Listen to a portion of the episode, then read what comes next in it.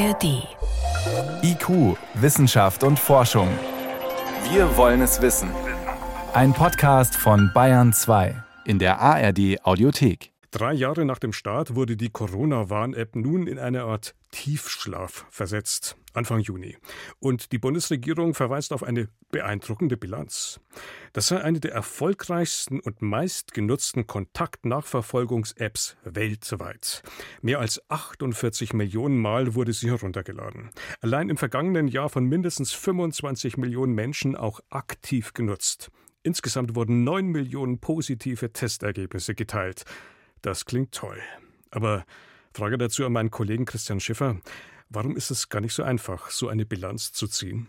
Also es ist sehr schwer zu sagen, was die App tatsächlich gebracht hat, weil es einfach sehr schwer zu messen ist tatsächlich den Effekt dieser App. Also ein Beispiel, wir können einfach nicht sagen, wie viele Leute nach einer roten Warnmeldung überhaupt zu Hause geblieben sind.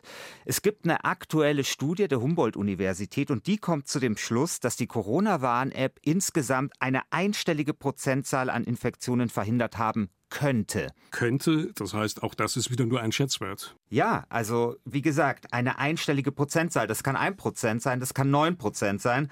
Also ich glaube, man kann vielleicht insgesamt sagen, ja, diese App hat vermutlich schon einen Beitrag zur Pandemiebekämpfung geleistet, aber wirklich nur einen kleinen. Ja, und es gab ja auch ganz unterschiedliche Phasen in dieser Pandemie. Wo war sie denn aus deiner Sicht am effektivsten? Also am effektivsten war sie immer dann, wenn so eine Welle gerade begonnen hat. Und das gilt ja nicht nur für die digitale Kontaktnachverfolgung, sondern auch für das klassische analoge Contact Tracing. Und sie wirkte vor allem natürlich dann, als es endlich Tests gab. Auch das ist logisch. Ich ja. habe eine rote Warnmeldung, wenn ich mich nicht testen lassen kann, dann bringt mir das halt auch nichts. Und sie war vor allem in Regionen effektiv, wo es sozusagen Clusterkontakte gab, also wo viele Leute auf relativ engem Raum zusammenleben, zum Beispiel in Großstädten. Und dort war auch einfach die Durchdringung mit der App dann auch ein bisschen größer als in anderen Regionen. Und es gab ja eben am Anfang durchaus Studien, die gesagt haben, na ja, wenn 60 Prozent diese App nutzen, ja, in einer bestimmten Population, dann kann man damit eine Pandemie eindämmen, aber diese 60 Prozent wurden in Deutschland nie erreicht. Hm. Warum hat das nicht geklappt? Warum haben am Ende zu wenig Leute die App genutzt? Also Du hast ja vorher die Zahlen nochmal genannt. 48 Millionen, das muss man natürlich einfach sehr stark relativieren, weil das sind nur die Downloads, das sind nicht die aktiven Nutzer. Also die Forscher der Humboldt-Universität gehen zum Beispiel davon aus, dass letztlich nur 35 Prozent der Bevölkerung die App wirklich genutzt hat. Und das ist dann einfach zu wenig. Spannend ist aber, dass man sich ja sehr um Akzeptanz bemüht hat durch ein ja, durchaus intelligentes Datenschutzkonzept. Also dezentrale Speicherung war das Stichwort, keine personenbezogenen Daten, nur anonyme ID wurde ausgetauscht und so weiter. Ja, und nicht zu vergessen, auch datensparsam. Also man hat ja zum Beispiel auch keine GPS-Daten herangezogen, sondern wirklich nur das gemessen, was relevant ist, nämlich wie weit sind Menschen voneinander entfernt. Aber das Problem war, glaube ich, auch ein bisschen, dass die Politik Zweifel an dieser App geschürt hat. Also ich erinnere mich noch an Markus Söder, der gesagt hat, die App sei ein zahnloser Tiger. Und da muss man sich natürlich nicht wundern, dass dann vielleicht weniger Menschen die App nutzen und die dann tatsächlich zu einem zahnlosen Tiger wird, weil der Erfolg der App maßgeblich davon abhängt, wie viele Leute sie wirklich verwenden. Hm. Wenn wir noch ein bisschen in die Technik reinschauen, umstritten war ja auch Bluetooth. Also da gab es Aussagen, ob jetzt ein Meter oder zehn Meter Abstand zwischen zwei Personen, konnte man nicht unterscheiden konnte man nicht unterscheiden. Und ich meine, Bluetooth ist halt dafür gemacht, dass wir unsere Kopfhörer an unsere Handys anschließen können, drahtlos. Und es ist halt nicht dazu gemacht, weltweite Pandemien aufzuhalten. Trotzdem, wenn man so in die Daten reinschaut, scheint die App insgesamt schon die richtigen gewarnt zu haben. Also es gibt diese Zahlen, dass zum Beispiel 20 Prozent derjenigen, die eine rote Warnmeldung bekommen haben, dann tatsächlich auch sich infiziert haben.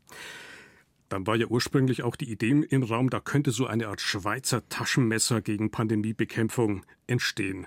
War es am Ende dann doch nicht?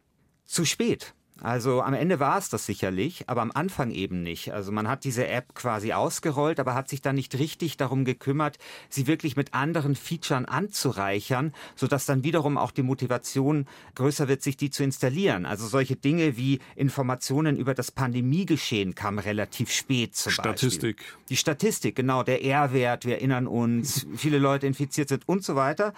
Und das wären zum Beispiel Dinge gewesen, die wären, glaube ich, von Anfang an gut gewesen, wenn sie implementiert gewesen wären. Also jetzt ist die App erstmal im Dornröschenschlaf. Vielleicht sollten wir kurz erklären, was heißt das eigentlich genau? Das heißt, dass man sie nicht mehr herunterladen kann aus dem App Store. Und das ist übrigens auch wichtig, weil wenn man zum Beispiel die App löscht, Dann sind ja die Impfzertifikate noch dabei. Ja, die vielleicht noch interessant sind. Die vielleicht noch interessant sind. Das heißt, wenn man die App löscht, ist es sehr wichtig, sich diese vorher runterzuladen. Weil, wie gesagt, im App Store ist sie nicht mehr und auch diese Contact Tracing Funktion, die funktioniert einfach nicht mehr. Man kann aber eben sie noch benutzen, um eben Impfzertifikate dabei zu haben oder auch dieses Kontakttagebuch ist auch noch eine Funktion, die funktioniert.